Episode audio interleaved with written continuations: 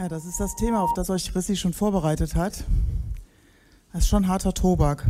Und wir haben uns überlegt, dass wir heute Morgen, nachdem wir gestern einen ganzen Tag hatten hier in der Gemeinde, dass wir heute Morgen im Gottesdienst mit euch da einfach nochmal drüber sprechen wollten.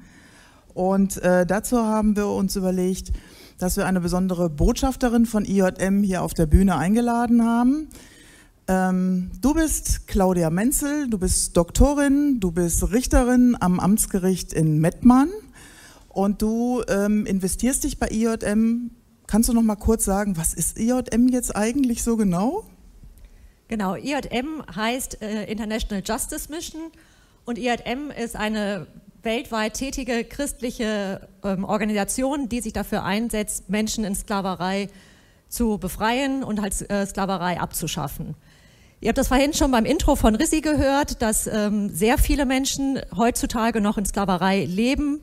Man geht ähm, derzeit von 50 Millionen Menschen aus, die in Sklaverei aktuell leben. Und jede vierte Person davon ist ein Kind. Äh, das ist echt heftig, so 50 Millionen, jede vierte ein Kind. Ähm ich habe gestern gehört, und Trissi hat das ganz kurz gesagt, sie hat auch so einen Geldschein gezeigt, ein Mensch ist heute im Schnitt 80 Euro wert. Genau, deswegen spricht man auch davon, dass Menschen wirklich wie eine Ware gehandelt werden und letztlich auch wie eine Wegwerfware. Es ist heute einfach so billig geworden, Menschen zu kaufen. Wenn ein Mensch nicht mehr entsprechend performt, dann kann er einfach weggeschmissen werden und es wird sich ein neuer Mensch gekauft. Und da müssen wir was gegen tun. Ähm, jetzt hast du ähm, Jetzt hast du das ja besonders auf dem Herzen. Wie betrifft uns das denn jetzt hier äh, zum Beispiel in Deutschland oder in Europa?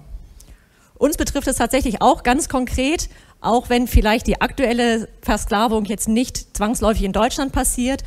Aber über unsere Liefer- und Produktionsketten sind wir zwangsläufig mit Sklaverei verbunden, über unseren Konsum, weil ganz viele Produkte, die wir konsumieren, die wir einkaufen, sind gefährdet, dass, sie, dass irgendwo in der Produktionskette auch Sklaverei stattgefunden hat. Also ich konnte das tatsächlich gar nicht glauben. Ähm, gestern ist gesagt worden, dass auch, also ich behaupte jetzt mal, ich achte da schon auch so drauf, wo ich einkaufe, aber dass jeder Mensch in Deutschland quasi 50 Sklaven hält. Ist das richtig? Genau, da könnt ihr auch mal ähm, später ins Internet gehen und den sogenannten Slavery Footprint machen. Da werden ganz viele Fragen gestellt zu eurem jeweiligen Konsumverhalten und dann wird am Ende ausgerechnet, wie viele Sklaven ungefähr für dich arbeiten. Und auch bei mir waren es, glaube ich, auch 44 Sklaven, was mich tatsächlich sehr erschreckt hat. Ähm, jetzt ist das, das ist ja die eine Sache mit den Produktionsketten. Ne? Ähm, in der letzten Zeit durch den Ukraine-Krieg ist ja nochmal so eine Sache aufgepöppt. Dadurch ist es auch etwas bekannter geworden in der Öffentlichkeit was mit Flüchtlingen passiert ist aus der Ukraine, gerade mit Frauen und mit Kindern in Deutschland. Und da habt ihr euch als IJM in einer ganz besonderen Art und Weise halt auch investiert. Kannst du da mal kurz was zu sagen? Genau, durch den Ukraine-Krieg ist es tatsächlich hier auch in den Medien aufgegriffen worden, das Problem, weil sonst ist es eher ja auch ein Problem, was ja im Dunkeln passiert, also was man tatsächlich, wovon man nicht so viel mitbekommt. Und jetzt in dem Ukraine-Krieg sind ja besonders viele Frauen und Kinder geflüchtet. Und ähm, ihr kennt vielleicht die Bilder auch ähm, von den Bahnhöfen, gerade vom Berliner Hauptbahnhof, wo ganz viele ehrenamtliche Helfer waren und gesagt haben, hier, wir äh, nehmen euch auf. Und auch hier, hier in Erkrath haben ja einige Familien auch ähm, Flüchtlinge aufgenommen. Und das war ja auch richtig gut und wichtig. Aber unter diese ganzen Helfer haben sich auch Menschenhändler ähm, geschmuggelt, die wirklich ganz gezielt an die Grenzen, an die Bahnhöfe gegangen sind, den Frauen und Kindern angeboten haben, hier, ich transportiere euch zu irgendeinem sicheren Platz, ich biete euch ein Bett und Unterkunft an und letztlich sind diese Frauen in Bordellen gelandet. Und das ist auch in Deutschland passiert und äh, deswegen hat es hier auch dann so ein ähm, großes Medienecho bekommen und IJM, vor allem das Büro in Rumänien, was es noch nicht so lange gibt, die haben ganz, ganz viel Aufklärung dann gemacht in allen Sprachen, die gebraucht wurden, sind an die Grenzen gefahren, sind an die Bahnhöfe gefahren, haben die Frauen informiert, was ihnen drohen kann, haben auch die Frauen dann teilweise dann transportiert, also sicher transportiert, ihnen auch Unterkünfte zur Verfügung gestellt, um da konkret zu handeln. Okay, das ist jetzt so ganz speziell für diese eine Situation oder für dieses Thema. Äh, grundsätzlich arbeitet IJM ja mit einer gewissen Strategie. Und äh, da würde ich dich einfach mal bitten, dass du uns so mitnimmst, was ist denn das für eine Methode? Ihr habt da so ein Drei-Punkte-System und warum macht ihr das, wie ihr das macht? Genau, IJM geht grundsätzlich in drei Schritten vor. Der erste Schritt ist natürlich, die Menschen zu befreien aus Sklaverei. Und ganz wichtig ist, dass eine Befreiung nur stattfindet, wenn auch die Nachsorge für mindestens zwei Jahre gesichert ist. Ohne eine Nachsorge findet eine Befreiung nicht statt. Und in der Nachsorge wird neben einer psychologischen Betreuung, wenn sie erforderlich ist, auch dafür gesorgt, dass sich auf jeden Fall die Ausgangssituation der Menschen verbessert. Gerade wenn ein Kind befreit wird, was in Sklaverei gewesen ist, dann wird dafür gesorgt, dass das Kind eine Schulbildung erhält, lesen und schreiben lernt, damit es dann einfach auch geschützt davor ist, nicht wieder in Sklaverei ähm, zu landen. Aber damit hört IJM nicht auf, sondern gerade der zweite und der dritte Schritt sind ganz besonders und auch besonders wichtig. In einem zweiten Schritt geht es darum, die Täter zu überführen, also die Sklavenhalter wirklich zur Verantwortung zu ziehen, gerichtlich zur Verantwortung zu ziehen, dass sie verurteilt werden. Und ähm, da kann ich euch vielleicht einfach direkt mal ein Beispiel nennen.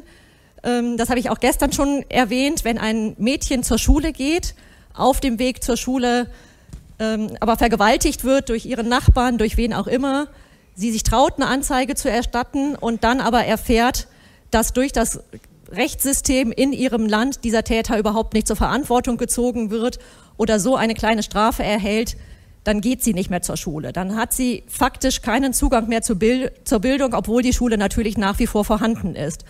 Und dann kommt nämlich der dritte Schritt von IJM ähm, zum Ziel, dass gesagt wird, es müssen die Rechtssysteme, die vorhanden sind, so gestärkt und verbessert werden, dass Täter wirklich auch nachhaltig zur Verantwortung gezogen werden. Dass dann jemand, der das Mädchen da vergewaltigt, dann auch eine Freiheitsstrafe erhält. Und wenn er dann erfährt, wie es ist, wenn er nicht, selbst nicht mehr in Freiheit leben kann, dann schreckt ihn das ab, so etwas nochmal zu tun und es schreckt auch weitere potenzielle Täter ab, so etwas zu tun. Und das ist der Ansatz von IJM, möglichst die Rechtssysteme von innen heraus zu verändern, dass alle Menschen Zugang zum Recht haben. Ja, ähm, alle Menschen Zugang zum Recht haben. Das hört sich so, so leicht an. Und wir haben das ja jetzt an dem Beispiel von der Ukraine schon gesehen. In Deutschland gibt es Rechte und die hat den Menschen halt in dem Moment auch nicht geholfen, weil sie halt auch unsere Sprache nicht sprechen.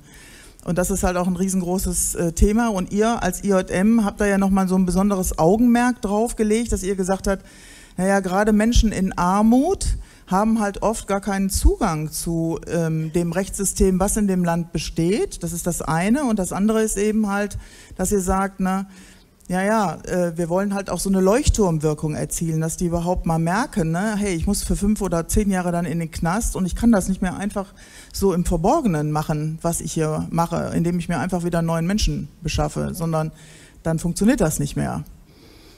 Genau, das ist ganz wichtig in den meisten Ländern, in denen IJM aktiv ist, weil das in den meisten Ländern anders als in Deutschland ist, wo wir viele ähm, geschriebene Gesetze haben. In den anderen Ländern, die sogenannten Common Law geprägten Ländern, geht es darum, dass man Präzedenzfälle hat. Und wenn es einen Präzedenzfall gibt, dass einmal entschieden wurde, dass ein Sklavenhalter jetzt nicht nur acht Euro zahlt und dann wieder fröhlich weitermacht, sondern dass er tatsächlich eine Gefängnisstrafe bekommt, dann ist das nächste Gericht, was einen ähnlichen Fall entscheidet, daran gebunden und kann mit seiner Strafe nicht niedriger gehen. Es kann höher gehen mit der Strafe, aber es kann nicht niedriger gehen.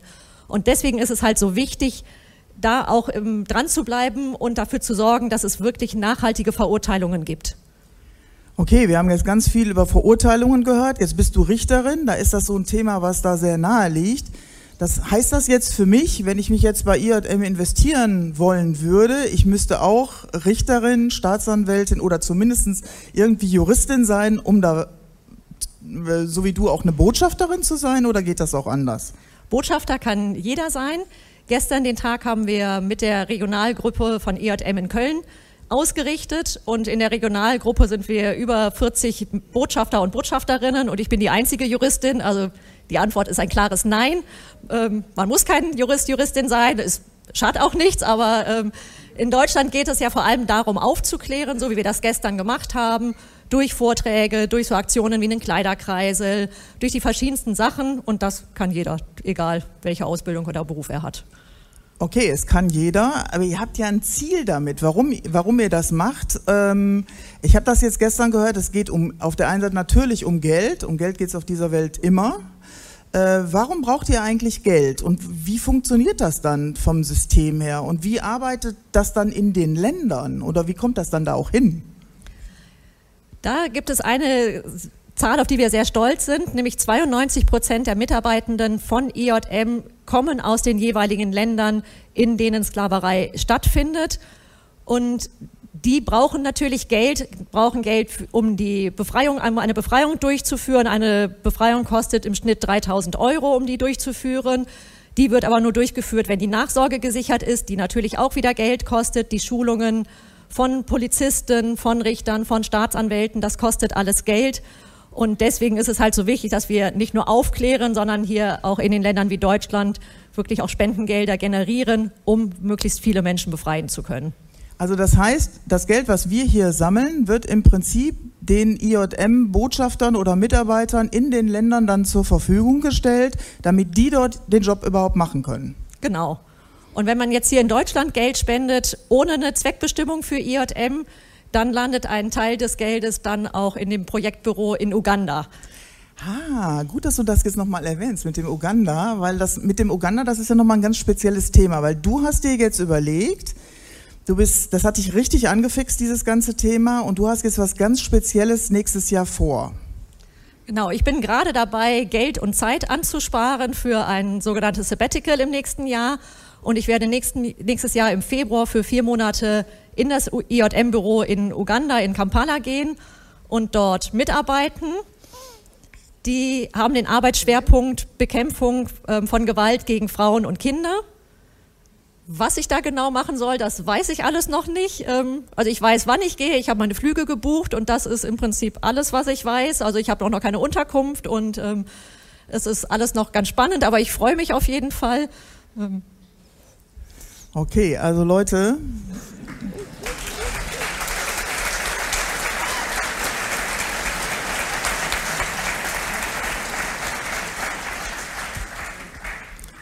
Wie sagt man so schön, I'm deeply impressed. ähm, also du gehst nächstes Jahr. Jetzt gibt es für alle anderen halt auch die Möglichkeit, äh, draußen ist nochmal so ein IJM-Tisch. Ihr könnt euch da gerne nochmal informieren. Ihr könnt euch auf den Websites informieren, äh, wie das Ganze so abgeht. Du hast uns aber jetzt noch was mitgebracht, nämlich ein neues, einen neuen Videoclip, wo es ähm, ja nochmal um eine bestimmte Gruppe geht. Genau, ähm, vor kurzem hat in Bogotá in Kolumbien ein neues IJM-Büro eröffnet und äh, eine von den hauptamtlichen Mitarbeiterinnen hatte dieses Büro besucht und die haben uns eine Videobotschaft geschickt, extra für dieses Wochenende to the Dear Church in Erkrath. Also es ist total süß, das Video, und das zeigen wir euch jetzt einmal. Genau. Hi, dear church in Erkrath. My name is Daniela and I work at the IJM office in Colombia. We have just begun our program to find, fight violence against women and children here, and we are doing our first steps. We are glad to have your support. Thank you. And we send greetings from here in Bogota and Cucuta and the whole of Colombia.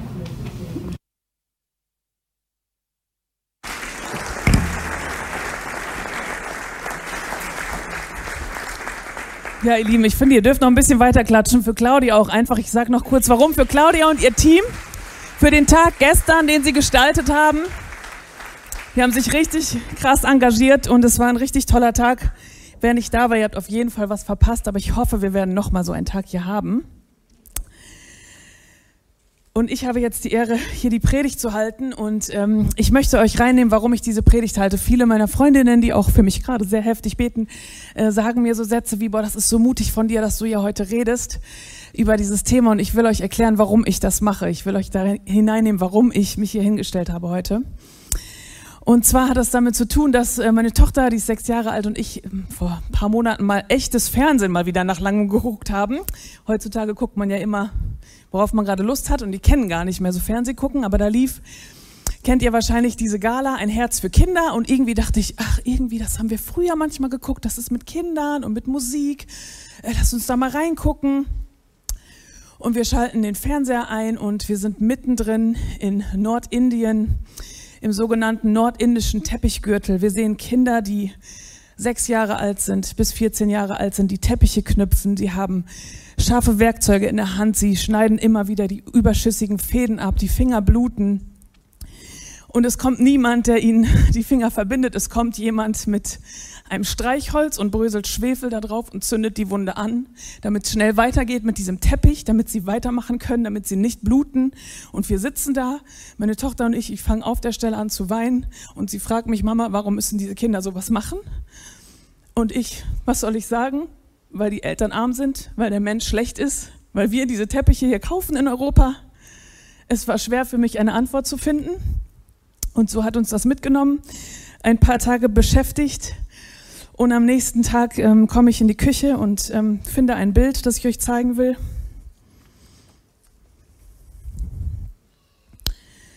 Am nächsten Tag liegt in der Küche dieses Bild und ich wundere mich darüber, erkenne auch nicht sofort, was darauf zu sehen ist. Und meine Tochter und mein Mann äh, Tim sagt mir, äh, Sophia hat das gemalt, äh, das ist das Werkzeug, was die Kinder benutzt haben und sie wollte das Papa erzählen, was sie dort gesehen hat. Und so ist mir das nachgegangen und ihr auch, wie man merkt. Und ein paar Tage oder ich weiß gar nicht, Wochen später sitzen wir im Auto und sie sagt zu mir aus dem Nichts, Mama, du musst mal über diese Kinder predigen. Und ich bin ja gar nicht hauptberuflich Prediger, also ich mache das wirklich nur, wenn Gott mich ruft. Und da war mir klar, okay, da ist schon mal so ein Anfang von einem Ruf, aber keine Ahnung, wie soll das gehen? Wie soll ich über Kinder, die Teppiche machen, predigen? Und dann kommt Claudia eine kurze Zeit später und sagt, Bettina, wir machen diesen Tag und da muss eine Predigt sein zu dem gleichen Thema und wir glauben, dass du das machen sollst. Und das ist mein Warum, warum ich hier stehe. Ich stehe hier nicht, weil ich mich besonders gut auskenne. Ich stehe hier, weil mein Herz mehrfach schon gebrochen ist für dieses Thema und ich stehe hier, weil ich glaube, dass ich das machen muss ich muss hier heute stehen und ich muss darüber reden und ich muss versuchen, oder Gott wird hoffentlich bewirken, dass eure Herzen auch einmal brechen und das wird wehtun. Aber er hat mir Gott sei Dank in der Vorbereitung auch gezeigt, wie wir damit umgehen können, weil ich war eine Zeit lang sehr, sehr hoffnungslos damit, mit diesem Elend, weil man kann auch sehr, sehr hoffnungslos werden. Ich bin vom Typ her eher so, als Kind habe ich nicht Prinzessin gespielt, nicht Königin, sondern ich war immer Maid Marian, die Verbündete von Robin Hood. Das ist das, was ich geliebt habe. Von den reichen klauen, es den Armen geben. Und ganz ehrlich, ich würde mir so wünschen, wir könnten das einfach so lösen. Manchmal denke ich so ganz einfach. Ich denke so, hier ist doch so viel Geld. Können wir das nicht einfach, einfach dahin tun und dann ist alles gut? Es ist aber leider nicht so. Aber Gott hat mir zum Glück Sachen gezeigt, die ich heute mit euch teilen darf. Und es ist mir wirklich eine Ehre. Das offizielle Thema gestern und heute lautet Freiheit und Gerechtigkeit. Und wisst ihr, was mir als allererstes aufgefallen ist? Das Wort Freiheit. Wann benutze ich das? In meinem Kontext, in meinem Luxusleben hier in Deutschland. Ich sage sowas wie, ah ja, also ich brauche auch mal meine Freiheit. Ich muss auch mal ins Café gehen alleine. Ich muss auch mal irgendwie so für mich sein. Ich muss auch mal hier so dies, ich muss auch mal das. Oder der Mann, der muss auch mal die Freiheit haben zu so einem Männerabend im Feuer da. Das muss man die Freiheit ich habe ganz schnell gemerkt, was ist das denn für ein komischer Kontext, in dem wir das Wort benutzen. Und habe mir vorgestellt, wir haben gestern so viele Geschichten gehört, was es bedeutet, wenn ich eine Frau wäre, wie wir gestern gehört haben von Dietmar Roller, die in einer Ziegelei für ihre Familienschulden arbeitet, auch noch schwanger war und ihre Kinder und ihren Mann da rausholen wollte und einer nach dem anderen ist in dieser Ziegelei gelandet, weil das System so falsch ist und weil es diese Schuldknechtschaft gibt. Was ist, wenn sie sagt, ich brauche meine Freiheit? Eine ganz andere Bedeutung. Und ich glaube, wir haben ehrlich keine Ahnung davon, was so ein Mensch fühlt. Da das hier eine Predigt ist, dachte ich, okay, wir gucken auf jeden Fall in die Bibel, daran kann ich mich auch so ein bisschen festhalten, da können wir uns entlanghangeln, da hat Gott mir Dinge gezeigt, und man versteht sehr schnell, wenn man in die Bibel guckt, Gottes Wesen ist Gerechtigkeit. Gottes Wesen ist tief mit Gerechtigkeit verknüpft. Ich habe sogar mal eine Gerechtigkeitsbibel geschenkt bekommen. Da sind alle Verse markiert, die mit Gerechtigkeit zu tun haben. Und das ist wirklich sehr, sehr spannend. Und oft ist es im Zusammenhang mit Armut und mit sozialer Gerechtigkeit. Gott steht in seinem Wesen für die Notleidenden ein. Er identifiziert sich mit ihnen. Und im Alten Testament lesen wir sogar von Systemen, wie zum Beispiel arme Menschen. In der Zeit waren das eben oft Witwen oder Waisen, wie die versorgt werden sollten. Es gab feste Systeme. In 5. Mose können wir lesen, jedes dritte Jahr sollt ihr den gesamten zehnten Teil eurer Ernte den Leviten, den Ausländern, den Waisen und Witwen in euren Städten geben, damit sie genug zu essen haben. Es gab da auch noch komplexere Systeme, dann war da jedes siebte Jahr noch was und dann gab es noch, da will ich jetzt gar nicht darauf eingehen, aber Gott wusste, es gibt dieses, Es gibt Armut, es wird immer arme Menschen geben und sein Volk, seine Leute sollten dafür sorgen, dass das bekämpft wird von Anfang an. Er ist aber auch sehr realistisch und es gibt tatsächlich einen Vers, der sagt, es wird immer Armut geben. 5. Mose 15, Vers 11. Es wird immer Arme und Bedürftige in eurem Land geben. Deshalb befehle ich euch, helft den Menschen großzügig, die in Not geraten sind. Helft den Menschen in Not und Armut.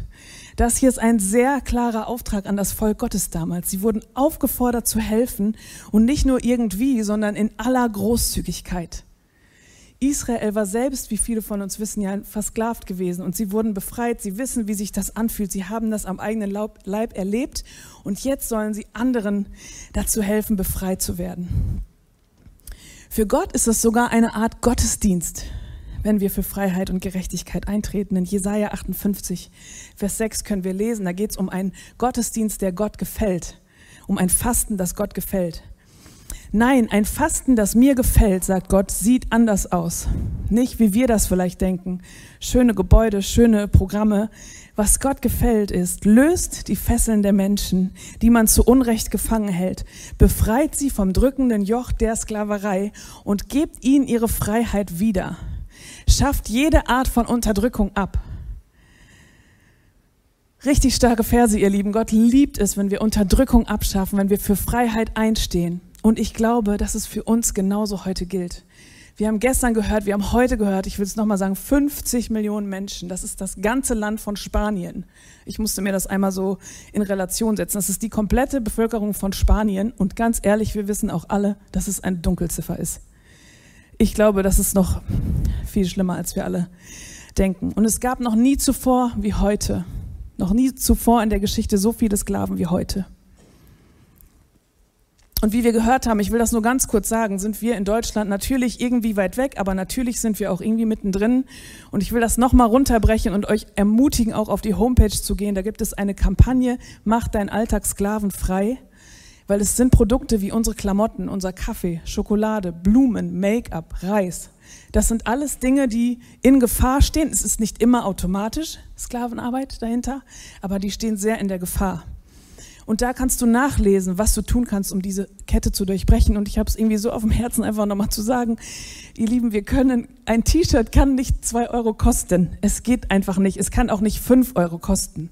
Und, und das ist ein Bewusstsein, dass wir, glaube ich, alle, wo wir alle nicht mehr sagen können, ich habe das nicht gewusst und ach, das war aber so, so süß und mein Kind sieht so schön darin aus. Ich glaube, wir haben langsam keine Ausrede mehr. Wir müssen, wir wissen das mittlerweile alle. Und deswegen macht das so wie gestern, Kleiderkreisel, tauscht Klamotten, kauft, nehmt die gebraucht. Ähm, aber wir müssen, wir können einfach nicht mehr so tun, als wüssten wir das nicht.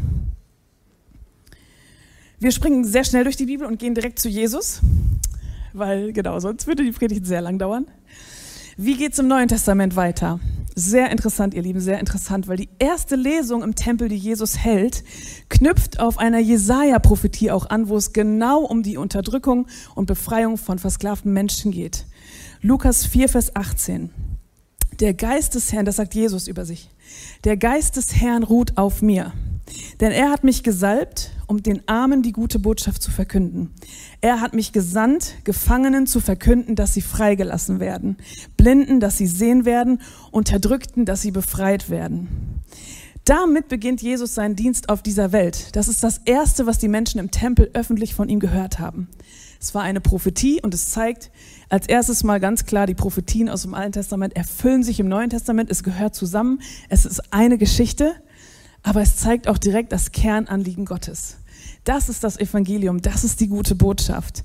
Es geht nicht nur um Vergebung der, unserer Schuld, um Wiederherstellung mit der Beziehung zu Gott, es geht wirklich um Wiederherstellung auf allen Beziehungsebenen. Die notleidenden Menschen, die liegen Jesus am Herzen. Es ist seine Mission, seine Vision, ihnen Freiheit zu bringen.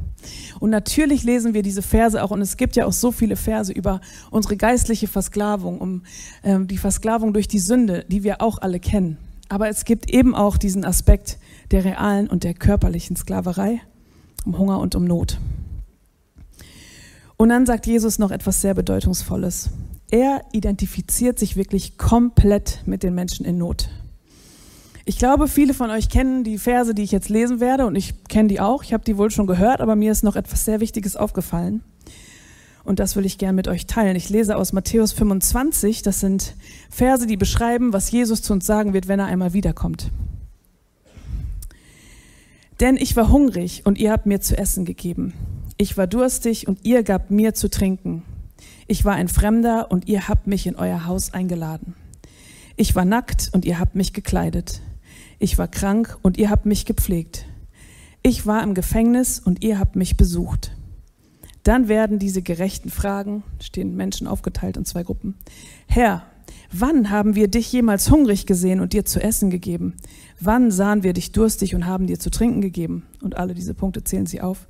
Und er wird ihnen entgegnen, ich versichere euch, was ihr für einen meiner geringsten Brüder, was ihr für einen der geringsten meiner Brüder und Schwestern getan habt, das habt ihr für mich getan. Er identifiziert, identifiziert sich wirklich komplett mit den Notleidenden. Er macht sich eins. Er sagt, wenn wir ihnen dienen, dann dienen wir direkt Jesus dann dienen wir direkt Jesus, dem wir alle dienen wollen. Wenn wir Nachfolger sind, geht es darum, ihm zu dienen. Aber ihr Lieben, es kommen noch ein paar Verse danach und mir ist aufgefallen, dass ich tatsächlich vergessen habe, dass es diese Verse gibt. Danach richtet sich Jesus nämlich an die Menschen, die das nicht gemacht haben. Und er zählt genau das Gleiche auf. Er zählt auf, ihr habt mir kein Wasser gegeben, als ich durstig war. Ihr habt ihnen kein Obdach gegeben, wenn sie Heimat brauchten. Ihr habt ihnen das nicht gegeben, das nicht gegeben. Ihr habt sie nicht besucht. Und das sind sehr deutliche und ernste Worte, die Gott, die Jesus dann benutzt. Und ich habe sie in einer Übertragung so ausgesucht, dass wir sie ein bisschen besser aushalten können. Aber schaut bitte gerne einfach selber rein, Matthäus 25. Wann immer ihr Menschen übergangen habt oder der Ansicht wart, dass sie eure Hilfe nicht verdienen, seid ihr direkt an mir schuldig geworden. Ihr Lieben, fällt mir das leicht, diesen Vers heute hier euch mitzuteilen? Nein. Aber ganz ehrlich, mir ist klar geworden, wir glauben, dass das Wort Gottes heilig ist, eingegeben von ihm, inspiriert, wahrhaftig und dass es uns dient. Und ich glaube, dass ich auch einfach nochmal herausgefordert bin, auch weiterzulesen, auch die ganzen Verse zu lesen, auch die Bedingungen vielleicht zu lesen oder das, was Gott sich von uns wünscht, wenn er sagt, alles wird dir zum Besten dienen oder, oder alles wird dir zufallen. Ja, aber davor steht, trachte zuerst nach dem Reich Gottes. Und ich lese manchmal nur, alles wird mir zufallen. Und ich will euch einfach ermutigen, guckt wirklich genau hin, was Gott da sagt in seinem Wort. Ganz unabhängig jetzt von diesem Thema. Was Gott hier sagt, ist, er meint es sehr, sehr ernst. Er sagt nicht, wenn jemand an deiner Tür klingelt, dann kannst du dem ja was geben. Das ist hier keine Option, ob wir handeln oder ob wir nicht handeln. Er wünscht sich das von euch und von uns und er wird uns danach fragen. Er wird uns danach fragen, habt ihr denen das gegeben? Und wenn nicht, dann betrifft es direkt ihn. Ich weiß, dass es harte Kost. Es fällt mir auch nicht leicht, aber ich predige zu mir selber und ich will keinen Druck machen. Ich will einfach nur sagen, lass uns doch die Bibel einfach auch so lesen, wie sie ist und das lesen, was da drin steht und das ernst nehmen, was da drin steht. Was Jesus auch mitbringt, und das mache ich wirklich sehr, sehr kurz, ist wirklich eine komplett neue Perspektive auf Besitz und Geld.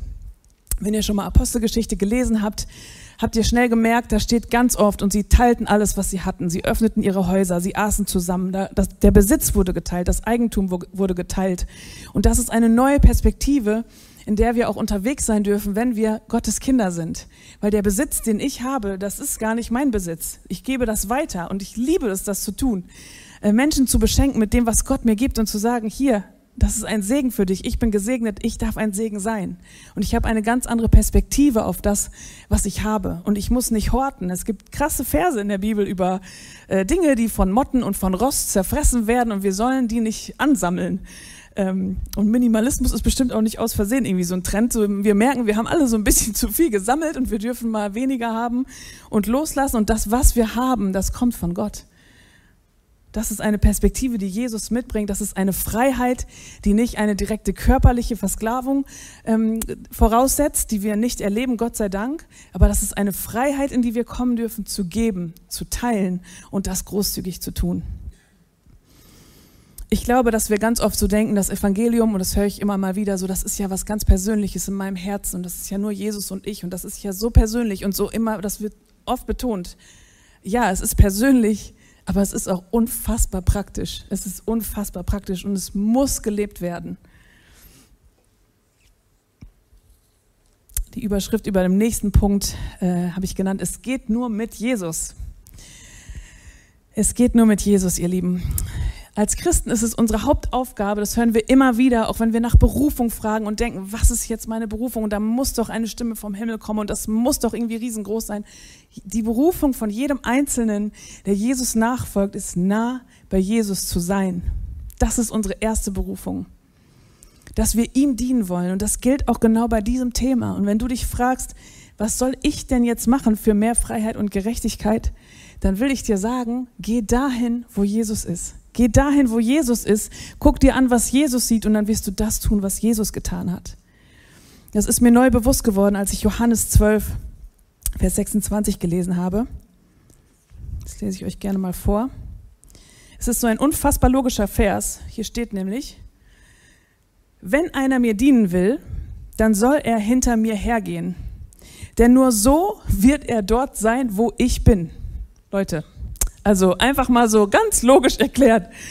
Wenn einer mir dienen will, soll er hinter mir hergehen, denn nur so wird er dort sein, wo ich bin, bereit, mir jederzeit zu dienen. Der Vater wird jeden ehren und belohnen, der mir dient. Das ist mir einfach, ich liebe einfach diese Klarheit.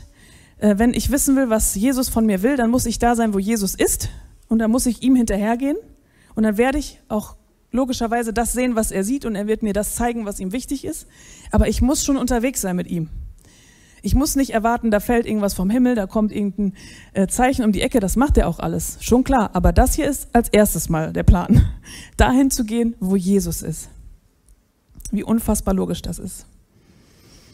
Und dann habe ich noch was Spannendes gelernt in der Vorbereitung, das mir richtig, richtig viel Hoffnung gegeben hat, weil man kann die Hoffnung verlieren bei diesem Thema. Man kann sehr viel weinen, und das habe ich auch gemacht und das ist auch angebracht, weil es einfach unfassbar schrecklich ist.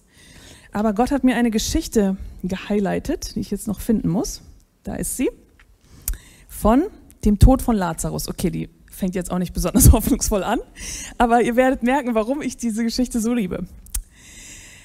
Es geht darum, Maria Martha, Lazarus sind Geschwister, sind befreundet mit Jesus und Lazarus ist gestorben. Sie haben eigentlich gehofft, dass Jesus da ein bisschen schneller am Start ist. Jesus war aber noch nicht da und er ist tatsächlich gestorben. Jetzt sprechen sie zu ihm und sagen, Herr, wenn du nur hier gewesen wärst, dann hätte mein Bruder nicht sterben müssen. Als Jesus sah, dass Maria weinte und auch die anwesenden Juden zutiefst traurig waren, stieg ein heiliger Zorn über die Macht des Todes in ihm auf. Er fragte, wohin habt ihr ihn gelegt? Und dann springe ich in einen nächsten Vers.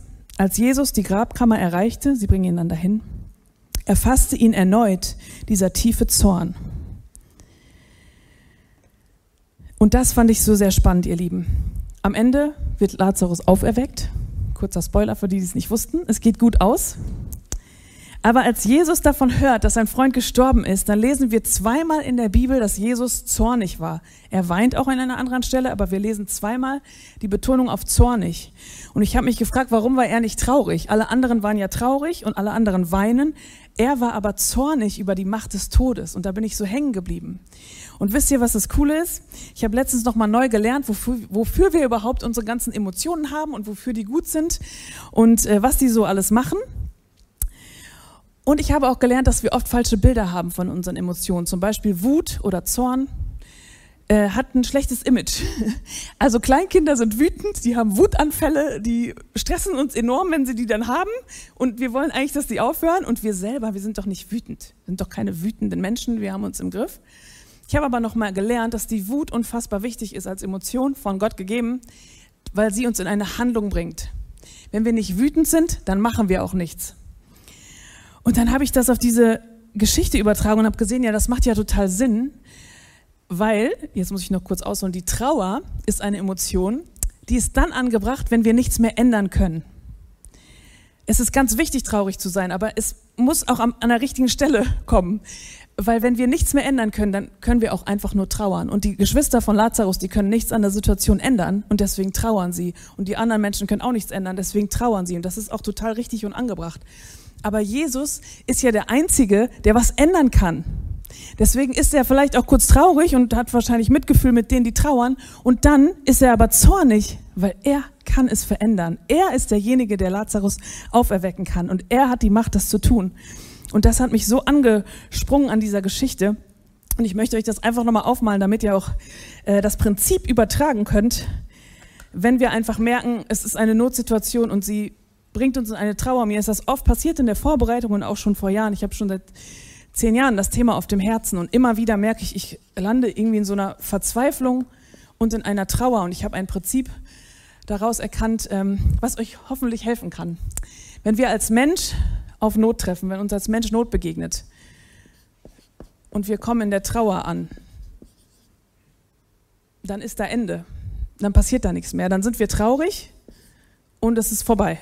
Wir trauern, es ist vorbei, wir können nichts machen, wir sind verzweifelt und dann passiert etwas, was wir auch oft hören, dass Menschen sagen, ich mache den Fernseher nicht mehr an, ich gucke da nicht mehr hin, das ist mir zu schlimm, ich kann das nicht aushalten, ich kann da nichts machen und es passiert einfach nichts. Vielleicht kreisen wir uns da noch rum, aber es ist kein Ergebnis in Sicht. Wenn wir jetzt Jesus angucken in dieser Geschichte, können wir sehen, Jesus begegnet auch einer Not. Dass der Freund gestorben ist, ist die Not in diesem Fall. Bei Jesus kommt aber die Wut. Er ärgert sich über die Macht des Todes. Und wenn man sich ärgert, wenn man wütend wird, dann kommt man in eine Handlung und er weckt ihn auf.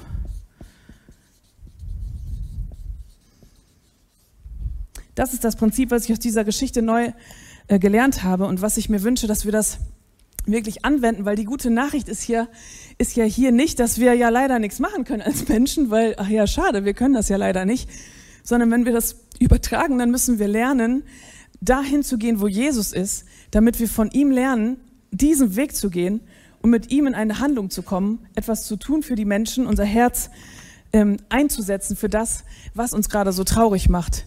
Und das ist ja die, das Evangelium, das ist ja die gute Nachricht. Wir haben ja die Möglichkeiten von Jesus.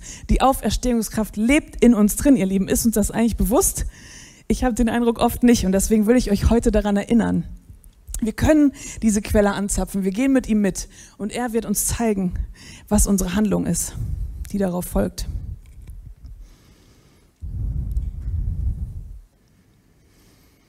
Wir werden unsere eigene Versklavung in der Sünde, auf die ich jetzt heute gar nicht eingehen kann, werden wir nicht lösen ohne Jesus. Aber wir werden auch die Versklavung der Welt, der Menschen in Not, nicht lösen ohne Jesus. Es geht nicht ohne Jesus. Wenn ihr das mitnehmt, bin ich froh. Jetzt möchte ich euch eine Geschichte vorlesen. Eine Geschichte vom Seestern. Genau, vielleicht könnt ihr es euch so ein bisschen vorstellen in eurem inneren Auge. Als ein älterer Mann bei Sonnenuntergang den Strand entlang ging, sah er vor sich einen jungen Mann, der einen Seestern aufhob, der Seesterne aufhob und ins Meer warf. Nachdem er ihn eingeholt hatte, fragte er ihn, warum er das denn tue. Die Antwort war, dass die gestrandeten Seesterne sterben würden, wenn sie bis Sonnenaufgang hier liegen bleiben. Aber der Strand ist viele Kilometer lang und tausende Seesterne liegen hier, erwiderte der alte Mann.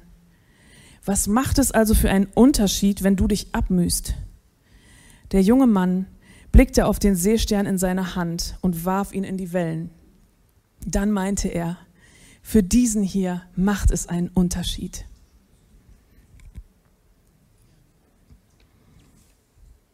Ihr Lieben, die Geschichte ist fast ein bisschen kitschig, das ist mir bewusst, aber sie ist so wahr und mit diesem Hintergrund, den wir heute gehört haben, ist sie unfassbar ernst geworden. Bildlich gesprochen haben wir 50 Millionen verlorene Seesterne, wahrscheinlich sogar mehr. Und das kann uns absolut überwältigen. Aber lass es uns doch machen wie der Junge. Lass uns doch an den einen denken und lass uns mit dem einen anfangen. Denn für den einen macht es ja einen Unterschied.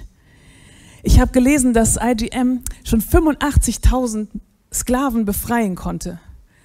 Und ja, klar kann man denken, ja, hier sind 50 Millionen, was sind denn 85.000? Das ist schon eine ganze Handvoll Seesterne.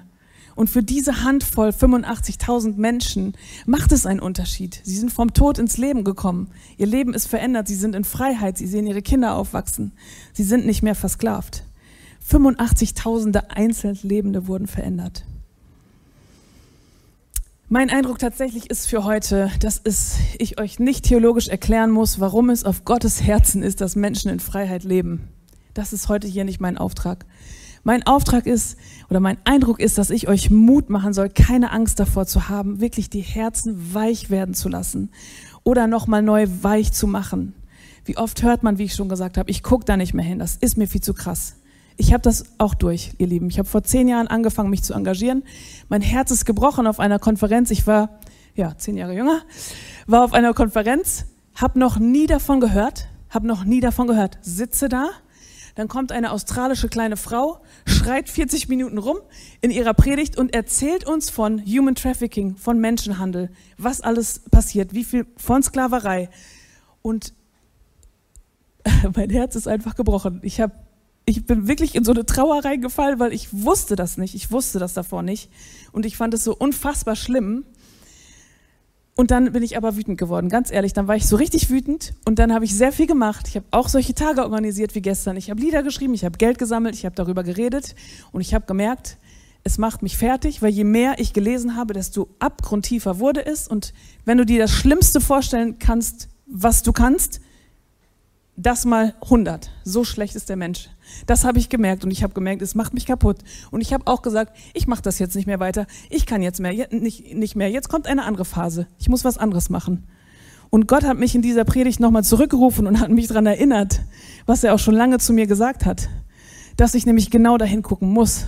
Und dass es genau mein Auftrag auch unter anderem ist, darüber zu sprechen, Leute zu informieren, Leute mitzunehmen, damit wir nämlich genau nicht resignieren sondern damit wir in Aktion kommen und was verändern, weil das ist doch unsere Aufgabe. Das ist doch unsere Aufgabe. Das hat er dem Volk Gottes gesagt und das sagt er uns heute wieder. Wenn wir keinen Unterschied machen, wir haben doch diese Kraft. Wir können uns doch daran ranzapfen. Und als ich es nicht mehr gemacht habe, wurde ich verzweifelt, wurde ich traurig, konnte ich nicht mehr hingucken. Und jetzt gucke ich mit Jesus hin und ich habe gestern auch hier Leute gesehen, die mit Jesus dahin gucken und die hatten Hoffnung in den Augen. Die hatten Hoffnung in den Augen. Die schreiben Bücher über wahre Mensch und sind hoffnungsvoll. Die stehen am Stand als junge Frau und sind hoffnungsvoll. Die sagen, aber wir haben doch schon so viel befreit und wir können noch so viel mehr daraus holen. Und das hat mich nochmal neu angesteckt und ich weiß, ich darf nicht weggucken. Ich darf es einfach nicht. Ich muss davon reden und ich muss was machen. Und das ist heute meine Aufgabe, euch zu ermutigen. Guckt hin. Und wenn wir weinen, dann weinen wir eben. Was ist das Problem? Und dann gehen wir weiter und kommen in die Aktion, weil Jesus uns zeigen wird, was wir tun sollen, wenn wir mit ihm laufen. Mark hat letzte Woche das neue Mission Statement der Gemeinde erwähnt. Ich sage es nochmal langsam. Für Gott, für Menschen, für die Welt, aus Liebe. Das ist das, wofür wir hier als Gemeinde stehen. Dafür, darüber haben wir lange gesprochen. Wo kommen wir her? Warum sind wir, wie wir sind? Das ist das Ergebnis. Für Gott, für die Menschen, für die Welt, aus Liebe. Und wisst ihr, was das beinhaltet? Dass wir gegen Ausbeutung, gegen Sklaverei, gegen Menschenhandel, gegen Armut, gegen Kinderarbeit und gegen Zwangsprostitution sind. Das steht da drin. Wir können nicht für Menschen sein und gleichzeitig sagen, das, da, da mache ich aus, das kann ich nicht. Das steckt da drin, ihr Lieben. Wir sind berufen dazu, weiterzuführen, was Jesus begonnen hat. Und ich habe den Eindruck, ich soll hier ein paar Ideen weitergeben, die kommen wirklich nicht von mir. Ich glaube, ich werde gleich beten, ich sage euch das schon mal. Ich würde gleich beten und ich will euch die Chance geben, wenn ihr jetzt was gefühlt habt oder auch gedacht habt, es muss auch nicht immer so sein, jetzt wie bei mir oder bei jedem gleich, äh, dann will ich euch die Chance geben, eine Handlung einfach zu machen und das ist einfach, dass ihr gleich aufstehen könnt. Ihr könnt gleich aufstehen und dann möchte ich gern dafür beten, dass Gott dir deinen Seestern schenkt, dass Gott dir zeigt, wo ist das der eine kleine Seestern, den du zurückschmeißen sollst. Und du kannst genauso auch aufstehen, wenn du angesprochen worden bist mit diesem Satz, dass wir dagegen aufstehen wollen und dass wir das auch praktisch zeigen. Aber davor hat Gott mir vier Ideen gegeben und die sind wirklich nicht von mir. Deswegen sagt ihm Bescheid, wenn ihr euch jetzt angesprochen fühlt. Dieser Seestern, der kann nämlich sehr anders aussehen für jeden. Und ich hatte den Eindruck zu sagen, dass jemand das hört, der vielleicht Millionär ist und der mit einer einzigen Spende dafür sorgen kann, dass zum Beispiel IJM einen neuen Standort aufmacht. Oder du bist Mama von kleinen Kindern und dein Stern ist, wenn du morgens deine Kinder segnest, dass du einfach die anderen Kinder mitsegnest und dass du in ihr Leben Freiheit hineinsprichst und dass du für sie betest, jeden Tag. Oder du bist ein Teenager und Gott hat dir heute aufs Herz gelegt, dass du Jura studieren wirst und dass du ein Anwalt für die Unterdrückten sein wirst. Ganz real, ganz praktisch. Oder es gibt einen Rentner, eine Rentnerin hier, die jetzt weiß, dass es ihre Aufgabe ist, mehr darüber zu reden. Sich Zeit zu nehmen, zu lesen, zu informieren und mit Leuten darüber zu sprechen. Das waren die Ideen, die Gott mir gegeben hat, die ich euch weitergeben möchte. Und wenn du jetzt möchtest, dass ich für dich bete, dass du deinen persönlichen Seestern findest, dann darfst du jetzt einmal aufstehen. Und wenn du möchtest, wenn du einfach zeigen möchtest, danke euch, ihr Lieben, richtig mutig. Und wenn du jetzt abgesehen davon auch noch zeigen möchtest, dass du nicht nur für das alles bist, sondern dass du auch gegen alle diese Sachen, die ich aufgezählt habe, ich sage sie nochmal, dass du gegen Ausbeutung, gegen Sklaverei, gegen Menschenhandel, gegen Armut, gegen Kinderarbeit und gegen Zwangsprostitution aufstehen willst, dann kannst du jetzt auch gerne aufstehen und ich möchte für uns alle beten.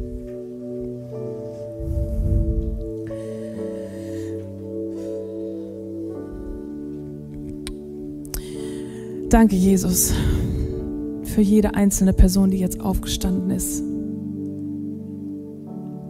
Danke, dass du jede einzelne Person kennst, die jetzt hier stehst und du kennst ihr, ihr Herz, du kennst ihren Weg mit diesem Thema. Und du siehst, was das Thema mit uns machen kann, dass es uns überfordern kann, überwältigen kann. Und du hast aber deine Strategie, du hast deinen Weg, du hast deine Werkzeuge für uns. Und ich bete jetzt für jeden Einzelnen, der sich danach ausgestreckt hat, wirklich diesen Seestern von dir gezeigt zu bekommen. Ich bete im Namen Jesus, dass du den zeigst und dass du den auch deutlich zeigst. Dass es gar nicht zu übersehen ist, das hier ist jetzt mein Seestern, das hier ist jetzt meine Baustelle. Das hier ist jetzt der eine, bei dem ich den Unterschied machen darf. Damit möchte ich jede einzelne Person segnen, die deswegen aufgestanden ist. Dass dieses Bild mitgeht und das sofort klar ist, wenn du was siehst, das ist er.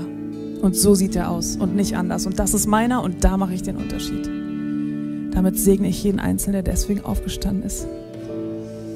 Und Jesus, du siehst doch die vielen anderen, die aufgestanden sind gegen all diese unfassbaren, ungerechten Zustände in dieser Welt. Und ich bete, dass du dieses Zeichen, was wir jetzt einfach hier zusammen vorgenommen haben, dass wir stehen, dass wir nicht sitzen geblieben sind, dass die Wut oder die Trauer oder was auch immer uns jetzt von unserem Stuhl erhoben hat, da bete ich und segne ich euch, dass ihr das mitnehmt und dass ihr das nicht vergesst und dass der Gottesdienst nicht einfach vorbei ist und dann einfach alles wieder so ist wie immer, sondern dass ihr euch daran erinnert, dass ihr nicht nur für etwas seid, sondern dass ihr auch gegen etwas seid und dass man das auch sagen darf und dass man das teilen darf mit der Welt.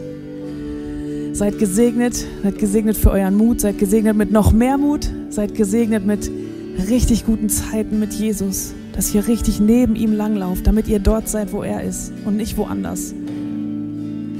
Danke, Jesus, für jeden Einzelnen. Danke, dass du durch uns die Welt veränderst und dass das nicht nur leere Phrasen sind, sondern dass das gefüllt wird mit deinem Leben, dass das gefüllt wird mit deiner Kraft, mit deiner Vollmacht. Das bete ich im Namen Jesu. Amen.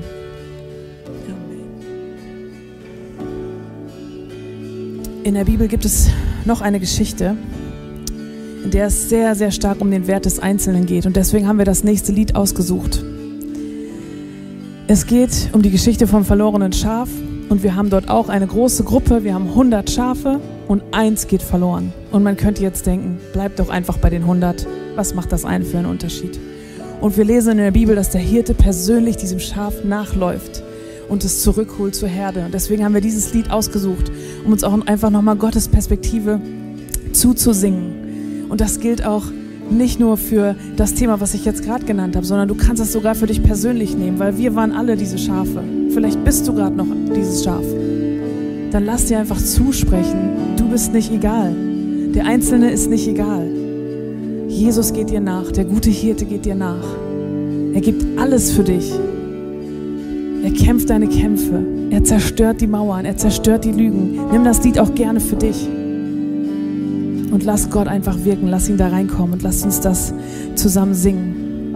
Es ist unsere Aufgabe, dabei zu helfen, dass Menschen in Freiheit kommen. Es ist unsere Aufgabe, die Seesterne ins Wasser zu werfen, so wie Gott das verlorene Lamm gesucht hat. Und das zusammen mit ihm zu machen. Und der Autor, der hier gestern gesprochen hat, der hat eine Widmung in das Buch meiner Schwägerin geschrieben, die mich umgehauen hat. Und damit will ich enden. Er hat in dieses Buch reingeschrieben, bis alle frei sind. Bis alle frei sind, Leute. Wollen wir da zusammen mitwirken? Dann lasst uns einfach mal klatschen, damit wir was machen können. Amen. Bis alle frei sind. Lasst uns das Lied zusammen singen. und lasst euch berühren von Gott.